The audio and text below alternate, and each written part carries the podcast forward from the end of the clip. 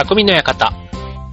川崎匠です。チュアヘオドットコムの協力でオンエアしております。はい、えっ、と、今年じゃないな、えっ、と、2020年12月22日、まあ去年の12月22日ですけども、これ何の日かというと、あの、まあ年末ね、なんかこう、去年の年末って言ったら、それこそね、コロナがどうだこうだとか、すごい結構、あの、そっちの方の話題の印象がすごく強いですけど、あの、12月22日から、風の時代というのがね、始まってるんですね。そう。で、これあの、聞いたことある方いると思うんですけど、あの、西洋先生術っていうやつの、えっ、と、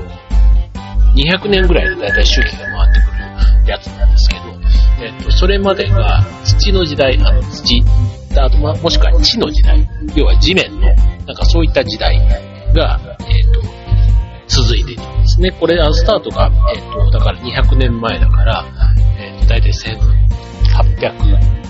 年ぐらい。1800年ぐらいだから、ね、まさに産業革命が始まった時ぐらいのスタートっていうふうに、まあ、言われていますけども、で、それが、えっ、と、終わって、それで去年の12月から、12月末から、ね、地の時代と、えー地の時代が終わって、えー風の時代に入ったということなんです。で、これね、結構ね、なんか一時的、一時的になんか結構この、ね、風の時代に入ったなんて言って、で、まあ、あの、占いとかって言われちゃうと、若干ちょっとうさんくさいなっていうふうに思う方もいるかもしれないんですけど、まあ、いろいろね、この天体の動きとか、まあ、そういったところで、まあ、200年ぶりにね、たいなんかそういう時代が変わっていくって、まさにこのコロナでね、いろんなこう時代の変化みたいなのは、実感してる方も多かったりするから、なんかまんざら、ね、たまたまそれが偶然かもしれませんけど、なんかそういう、ね、ことなのかなって、新しい何かを受け入れていかざるを得ないし、その変化にね、ついていけないものは滅びていくじゃないけど、なんかそういう、ね、節目の時なんだろうなぁなんていうふうに思います。が、えー改めてね、その風の時代っていうふうにもう前々から言われていて、たまたまね、2021年がそういう、あの、タイミングになるというところですから、あの、この、もともと、このなんとかの時代っていうふうに言うのは、この星座、ね、星座12星座ありますけども、それの、えー持つ特徴、星座の持つ特徴が、火と地と地球ね、えーの地と風と水っていう、その4つの時代っていうので分かれているそうなんですね。はい。で、土の時代、まあ、要は地、地球の地で、土の時代っていうのが今までがそうだったんですけども、これは、えっと、物質や財、財産を表して、上下関係が厳しい、いわゆる権力社会っていった、そういったところを、あの、象徴するものなんだそうです。で、それが、えー今回、ね、風の時代に入っていったということで、えー風、ね、まああの、土と風、だいぶちょっとイメージがね、やっぱり違うと思うんですけども、じゃあ、風の時代ってどういう時代なのということで、えっ、と、今日はね、テーマ、風の時代でお送りしたいと思います。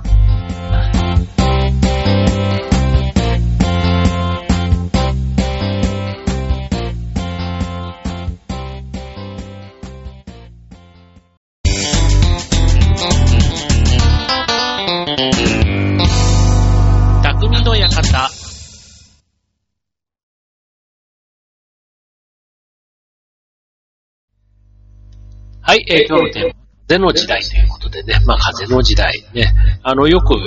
この、な年末ぐらいから、ね、年末年明けにかけてね、こう風の時代に入ったとかね、えーなんかそういうことで結構なんか、ね、テレビとかでも聞きましたし、ラジオとかね、なんかそういうのでもいろんなところで風の時代というのが言われていますけども、えっ、と、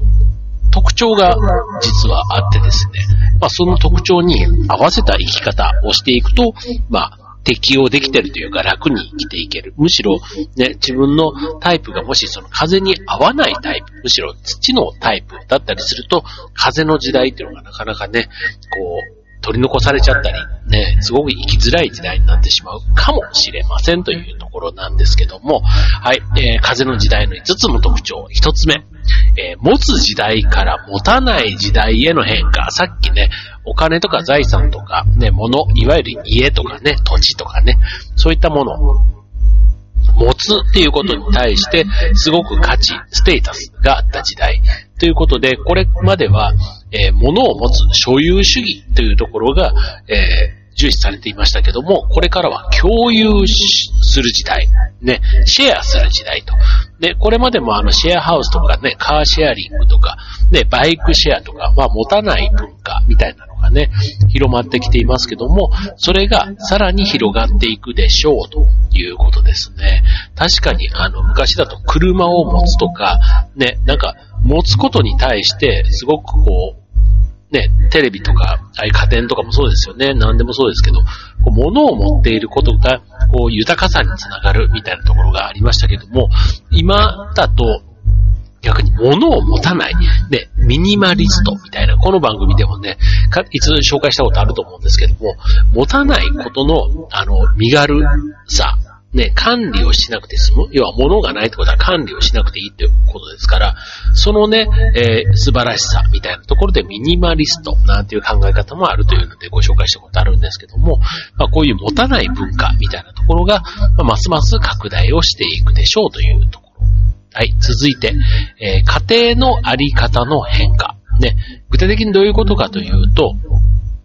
えー、これまでの、ね、土の時代の時には、性別とか国籍とか国境への強いこだわりが見られたことに対して、風の時代はボーダレスに変わっていきますと。ね、国籍や性別などに縛られず、ね、個々それぞれの幸せの形を追求していくという、そんな時代になるということなんですね。はい。まあなんかね、頭の中では分かっていても、なかなかそれにね、合わせた行動だとか、ね、こう自分自身のこの、なんていうの？偏見とか、ね、そういったところなんかもね、どうしてもこう抜けきれないところってあるかなと思うんですけども、はい。まあそういうね、まあ家庭というか、ね、人間関係のあり方みたいな風に考えてもいいかもしれないですよね。今までだったらそういうことで差別とかね、あの、なっていたところ。ただ、やっぱりね、これ、インターネットがね、かれこれ Windows 95が出て、ね、もう25年ぐらいね、経っているわけですけども、ね、ああいうインターネット、ね、SNS みたいなのが発達してきたことによって、ますますね、こういう国境とか、あと情報がね、すごくこうスピーディーにね、行き来するようになったこともあって、なんかそういうね、境界線みたいなところがどんどん薄れてきているなっていうふうには思いますよね。はい。続いて、仕事の形態の変化。ね。あの、風の時代っていうのは、風ってこう同じ形はないじゃないですか。ね、時間帯によってもね、あと同じ風は基本吹かない。ね、同じ方向から同じような雰囲気に見える風でも実は、ね、少しこう、リズムが違ったりとか、ね、あとは何かね、壁があったりしたら、その壁にね、ぶつかって風がね、強くなったり、方向が変わったり、ね、いろいろそういったこともあけで、ね、まあ、全く同じ風っていうのはね、だから、二度とない。で、常に形が変わる。そういうね、あの、フローな状態。うん。要は変化がいつも伴う状態っていうのが風の時代だって考えると、仕事の形態の変化。ね、これはすごくわかりやすくて、えっ、と、今までだと組織とか会社にね、依存するみたいな、ね、そこのコミュニティでね、こう、ちゃんと忠誠を誓ってみたいなところが仕事のね、一つあったと思うんですけども、風の時代、フリーランス、ね、こう自由にっていうところで、まあテレワークなんて言ったところもね、今回コロナですごく進んだわけですけども、今度風の時代はさらに個人の力が、えー、もっと、求められるというか注目が集まるということで、独立を考えている人には、えー、良い追い風が吹く時代と言われ、思われています。はい。で、続いて、お金の価値観の変化。ね。お金に関しても、まあ、一つは、土の時代は、貯金というね、そういう価値、ね、貯めることがすごく大事だったですけども、これからはお金はフローを回していく、ね、お金を循環させる時代というのが、えー、風の時代の特徴ということで、貯金額のね、大きさとか、あとはブランド主義みたいなね、そういうあの、もの自体に価値がついてくるものよりは、知識とか情報、なんかそういったね、目に見えないものに対しての価値のニーズが高まっていくというとこですね。もうこのあたりは、あの、急にね、風の時代になったから急にガラッと変わるというよりは、もう風の時代に入っていこうとしている土の時代の後期の段階からもその傾向はあったっていうふうに言っていいんだろうなっていうとこですね。はい。えー、最後、5つ目。ね、えー、今ちょっとご紹介しているのは、風の時代の5つのね、えー、特徴的な変化ということでお伝えしていますけども、はい、え5つ目。縦社会から対等な社会への変化と。ね、え会社組織での上下関係とか肩書きに縛られない時代になってきますということで、上司と部下といった関係はやがてなくなって、ニューノーマルな働き方に変わっていくと。まあ、職場のね、人間関係なんかもね、結構あの、ね、それですごく悩んだ方も多いんじゃないかななんて思うんですけども、そういったところからもね、組織の中にいることで発生する悩みからは解放されて、個々の力に、えー、注目が集まる時代になってくるということなんですね。はい。まあなんかね、あの、組織にいることで守られている感じってすごくあると思うですよね。まあ、個人になった時にね、自分のことは自分でだし、自己責任みたいなところすごくイメージつくかと思うので、まあそういう意味ではね、より、ある意味厳しいけども、ただ自分で自己責任みたいなところが問われるって意味では、なんかより個性的で、そのとんがった、要は出る杭みたいなところが、これからはね、もっと活かされていくべきみたいな。結構そういうね、あの、今、本当にコロナで業績業績というかね、いろいろこう、苦境に立たされているのは、ね、個人だけじゃなくて会社ももちろん社会もそう、国っていうレベルでもね、苦境に立たされている中で、ね、いかにそういうね、個々の持っている力を100%最大限発揮できるように、ね、そういう意味では個性がなかなか発揮できない、ね、個性があることで、なんかこう埋もれちゃってたような、なんかそういった人をどうこう引っ張り上げるかみたいなところがすごく大事な、ね、時代に来てるんだろうなっていうふうに思います。はい。ということでね、えっ、と、まあ、風の時代をね、まあ、上手に生きるコツということで言うと、まあ、あの、逆に今までね、なんか生きにくさを感じてた人、もしかしたら風の時代っていうのが、すごく願ってもないチャンスになる可能性があるということなんですよね。まあ当然ね、あの、何でもかんでもね、こう、その人の個性が全部立てられるかっていうと、そういうことでもないのかもしれないんですけども、ただ、それを信じてね、なんか、行動できた人には、なんか必ずね、味方がついて、ね、必ずなんか報われていくんじゃないかななんていう気がするんですよね。だから、えー、そういう風の時代、うまく生きるコツということで、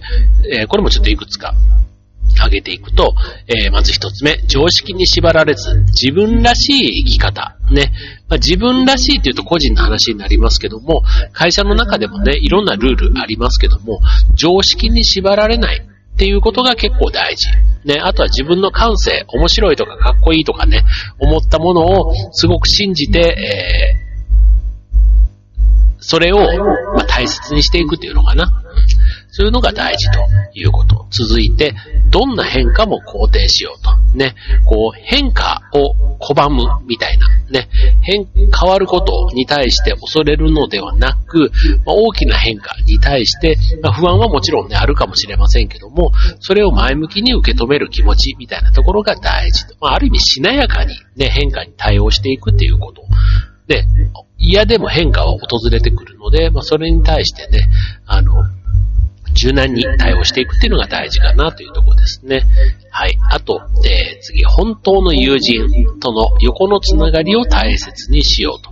ね、個々の能力が試される時代だからこそ、横のつながりを大切にということで、まあ、肩書きや組織をね、大切にするのが今の時代になっているので、まあ、今後はね、本当に大切な人を厳選するということが大事ですと。いうこと。はい。あとは自分の思うがままに恋愛を楽しむと。ね。これはあの、ジェンダーレスというかね、あの、ダイバーシティみたいな考え方で、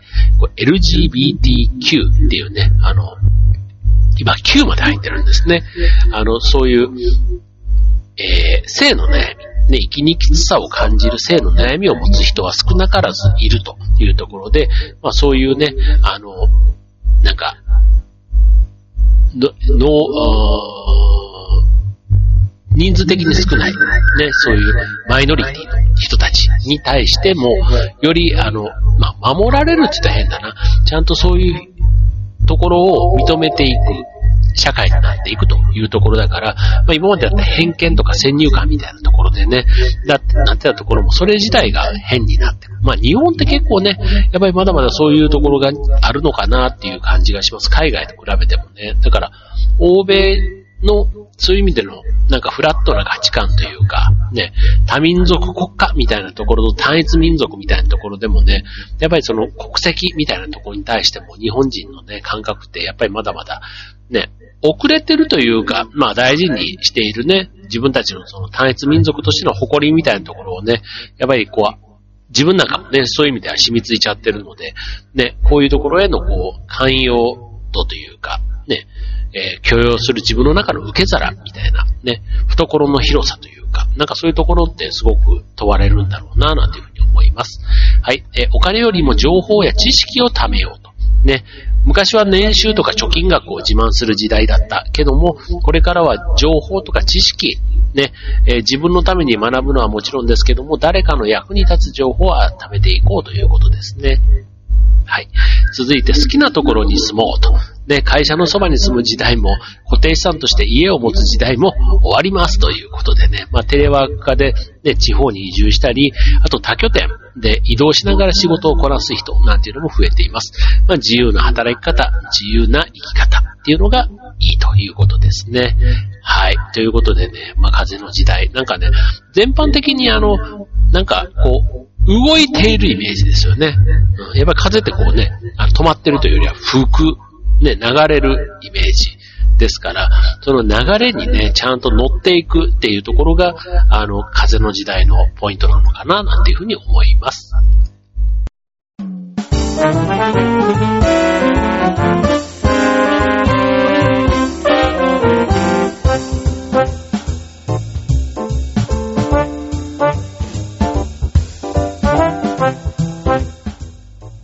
はい、えー、ということで今週の匠の館は、えー、去年12月22日から始まっている風の時代についてということでね、はい、まあ、改めてね、約半年ね、えー、経とうとしていますけども、まあ、なんかそういう時だからこそね、なんかあの時はブームのようにすごく風の時代、風の時代と言われていましたけども、ね、改めて半年間経ってみて、ね、なんかその変化、ね、いろんな変化がね、本当にこの半年1年、で、えー、まあ2年ぐらいかけてかな、多い、多いと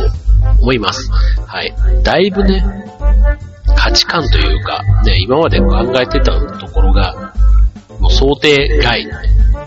想定以上の変化にね、振り回されて、ね、過ごしている方もたくさんいると思いますけども、まあ、それこそまさに風の時代の特徴というふうに考えていいんじゃないかな、なんていうふうに思います。はい。まあ、ね、なんかその変化もね、こうサーフィン、ね、波乗りと一緒で、ね、その、それこそね、こう真剣に受け止めると変化が多くて大変だ、ですけども、むしろそれを波乗りのようにね、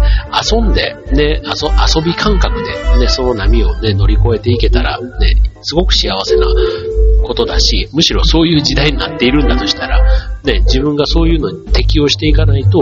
あの、恐竜時代、ね、恐竜のように、ね、滅びてしまうかもしれないというところですから、まあ人類のね、まさにこう、あの、試されている転換期なのかな、なんていうふうにも思ったりします。はい。まあ比較的ね、僕変化自体は昔からこう変わることに対して、すごく